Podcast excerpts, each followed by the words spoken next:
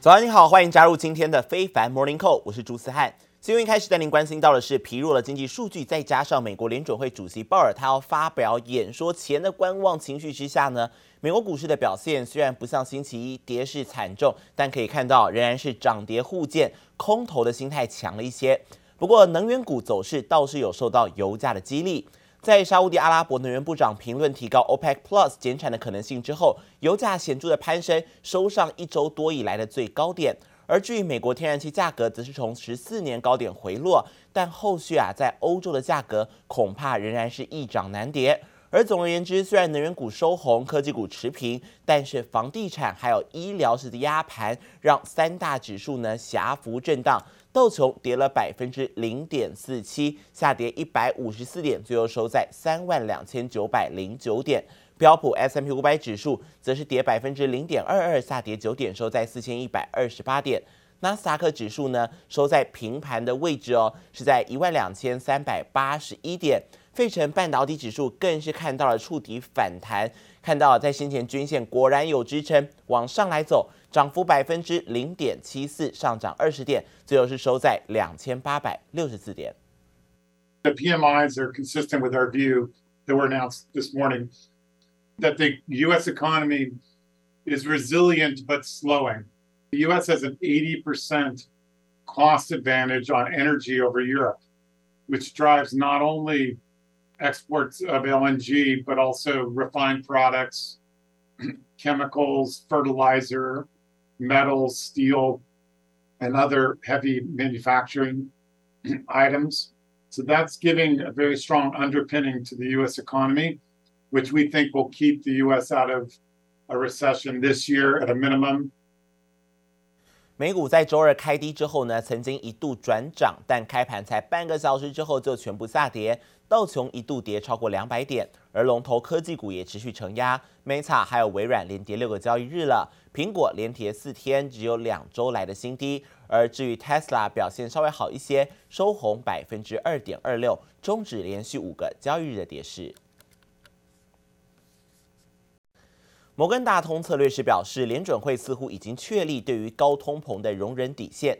随着目前美国的经济衰退风险已经高于通膨的风险，Fed 很有可能会在九月会议进行最后一次的大幅度升息。之后，随着通膨降温，Fed 有望不会再出现鹰派的立场。而相对于价值股而言，这个对于成长型股票来说，当然是一件好事情，并且也有助于整体股市从六月中旬的低点来复苏。而尽管避险基金正大举压注，主席鲍尔会坚守鹰派的立场，所以带动美债殖率挺升。十年期公债殖利率呢，目前徘徊在百分之三的水准呢。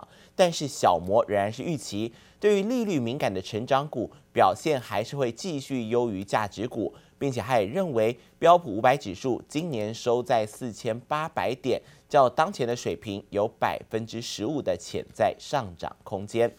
而另外，在美国经济数据方面，刚才有提到经济表现数据不佳，美国七月的新屋销售下降了百分之十二点六，年率五十一点五万户，严重差于预期。而美国的八月份 market 制造业 PMI 初值降到了五十一点三，这个数字也创下二零二零年七月以来低点。而在下半年充满不确定性之下呢，梅西百货也下修了全年猜测。不过，HBO 热门影集《冰与火之歌：权力游戏》延伸出的前传故事《龙族前传》首播当天就有将近一千万人透过 HBO Max 平台来收看，也创下这个平台的首播历史记录。What is this brief mortal life, if not the pursuit of legacy? 从 HBO 热门影集《冰与火之歌：权力游戏》衍生出的前传故事《龙族前传》一上架就吸引大批影迷，首播当天就有近一千万人透过 HBO Max 平台收看，创下平台首播的历史记录。The debut of The House of Dragons last night attracting enough viewers to crash the site for a few thousand unlucky subscribers. That could be some good news actually for Warner Discovery's strategy to win the epic streaming wars. It wasn't just about a new series. This is a high stakes attempt to extend the streamer's most valuable franchise, Game of Thrones, with a prequel. The new series comes at a time when HBO Max and other streamers are anxious to draw and retain consumers who are expected to be cutting back on, on subscriptions and cutting back on costs right now. 龙族前传的成功让 HBO Max 有望靠着这档热门影集在串流平台大战中抢下一席之地。串流平台间竞争日益激烈，加上民众因通膨升温而缩减开支，零售业对通膨感受更深。美国梅西百货宣布调降全年获利展望。To account for economic and consumer uncertainty in the back half of the year, so Macy's is now looking for their adjusted earnings To be in a range of 4 to 420. They had previously said 453 to 495. Estimates are at 451. 梅西百货第二季营收和获利都优于市场预期，但预计消费者将持续减少在非必需品的支出。以服装和鞋类销售为主力的百货公司面临业绩持续恶化风险。记者王新文、邓茂冠综合报道。通膨的压力与日俱增，而美国最大的线上购物平台亚马逊现在要让卖家来一起承担成本的压力。最新是向第三方卖家发出了通知，第四季将收取年终购物旺季配货费用，每一件的平均是增加了零点三五美元。而亚马逊也表示，为了冲高营收，将会举办类似会员日的专属购物节，用各种促销方案来冲高业绩。黄色集物箱穿梭货架当中，不一会功夫，牛皮纸盒已经坐上黑色输送带，准备出货。全球电商巨头亚马逊智能便利的仓储管理、完善的配货机制，深得卖家喜爱。但为了应付高通膨带来的成本压力，亚马逊将对第三方卖家收取年终购物季配货费用，等于从十月十五号到隔年的一月十四号，每家地区第三方卖家每卖出一件商品，平均将负担零点三五美元的 额外成本。Is there, is there anything specifically that you see being a big headwind for Amazon outside of the general macroeconomic pressures? I, I don't see. I think the biggest thing is regulatory uh, issues and any hiccups in execution. The new CEO is being very prudent. He's cut costs, is kind of rationalize the whole thing, rationalizing the business. So I think he's on the right track. 让卖家一同承担成本，除了节流，亚马逊也积极开源，打算在第四季推出类似 Prime Day 专为会员举办的购物节。华旗集团对此抱持正面看法，认为亚马逊今年第二场会员专属购物节有助于冲高年终购物旺季前的业绩，减缓营收成长减速的压力。全美企业经济协会最新更做出调查，超过百分之七十的经济学家预估，美国下一次经济衰退将在二零二三年年中。中开始，有近两成甚至认为美国经济已经陷入衰退。And the peak may well be behind us, um, but that's nowhere near enough for the Fed. The debate now is going to be how sticky is inflation going to be? And what makes inflation sticky is the labor market and wage rises and tight labor markets. And my personal guess would be the Fed will probably go well above 4% on its path to to try and get inflation back down。美国大企业高层目前有部分把劳力限制列为最大威胁，其次就是通膨与经济衰退，三大乌云罩顶是美企看衰经济成长的主因。往后如何突围，将成为美国企业主们的最大考验。记者周田丽、黄静峰综合报道。而在半导体产业的最新消息，美国大厂 Intel 是跟加拿大资产管理公司布鲁克菲尔德在星期二达成融资合作的协议，共同出资三百亿美元，让 Intel 扩大到建厂美国亚利桑那州的厂区。So we have this notion of smart capital, which is to accelerate our capital investments, mainly to improve our process technology roadmap and and uh. and the capacity associated with that, but also to create a more diversified and resilient supply chain globally for the semiconductor industry. Uh, and so we looked at various options for um, for help, helping to fund this, and smart, the smart capital is the aggregate view of how we're approaching this. One of which is this co-investment program with Brookfield. Intel 的财务长也表示呢，这一次的合作是建立在刚刚通过的美国晶片法的基础上。 协议内容提到，Intel 跟布鲁克菲尔德分别注资百分之五十一，还有百分之四十九，工厂营收也会由双方来平分。随着 Intel 的晶片扩张雄心，预期之后也会出现更多类似的交易协议。不过，全球的经济现在看起来真的是陷入衰退了吗？标普公司在昨天是公布了采购经理人指数，美国八月综合 PMI 滑落到四十五，是二零二零年五月以来最低。而此外，欧元区的八月综合 PMI 则降到了四十九点二，虽然是稍微高于市场预期的四十九，但也是连续第二个月出现衰退，凸显能源还有粮食通膨打击到了需求。迫使越来越多行业屈服于暗淡的前景之下，而不止制造业不景气，连观光业这种服务业的活动，在疫情之后的复苏，现在也几乎都停摆了下来。纵观欧洲各国，八月份在英国的综合 PMI 仍然是高于景气荣枯线五十，但是制造业活动却意外写下了历来最大降幅。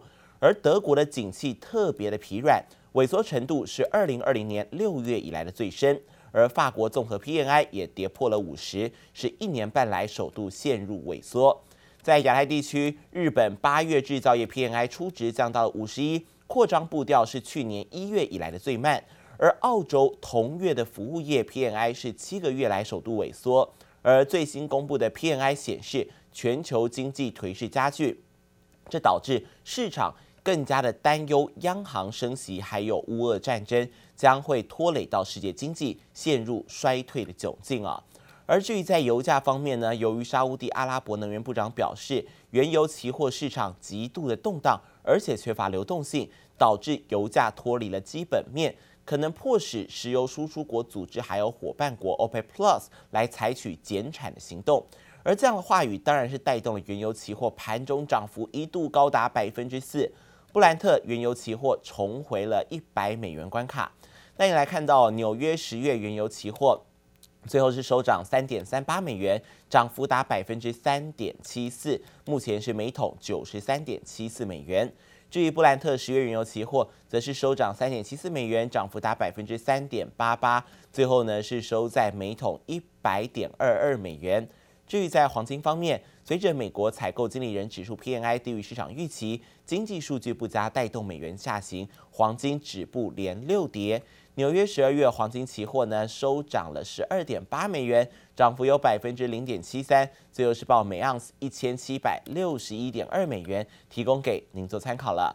而再来关心到，由于押注 Fed 将持续尝试升息来对抗通膨，再加上避险的买盘持续涌入。美元的汇率最近不断的攀升，继上周成功攻克一百零七、一百零八这两大关卡之后呢，在昨天盘中又冲破了一百零九，来到一百零九点二七，一百一十大关现在已经是咫尺之遥。而分析师就预期了，最快这个礼拜有机会冲上一百一，而且后市持续看涨。而美元指数势不可挡，让其他的主要货币的汇率节节败退。欧元跌破跟美元跌平价，而南韩当局是以口头干预想要阻止韩元继续跌落十三年的谷底，而日元反弹的希望也破灭，对美元跌向一百四十的关键价位。而外汇专家则认为，即使市场的避险需求消退，美元短期仍然是锐不可挡，将继续受惠于联准会的紧缩政策，还有相对强劲的美国经济前景。持有美元或许是今年最安全的策略哦。而来看到亚洲货币频频往下来走，统计八月份以来，日元对美元最重，跌了百分之三点五六，而新台币在八月份贬值幅度也有百分之零点七四。